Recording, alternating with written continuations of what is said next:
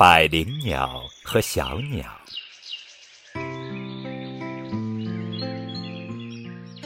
早春的一天，一只百灵鸟飞到一片嫩绿色的麦田里，筑起了温暖的家。它每天在家里哺育它刚刚出生的小宝宝。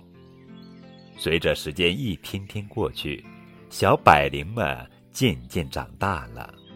麦田里的麦子也渐渐成熟了。一天，麦田主人见到已经成熟的麦子，说：“麦子熟了，我要请所有的邻居和朋友来帮我一起收割。”一只小百灵鸟听到后，把它告诉了妈妈。百灵鸟笑着说：“不用着急，孩子，麦田主人并不是真的着急要收割。”又过了几天。麦子已经完全成熟，麦穗几乎垂到地上了。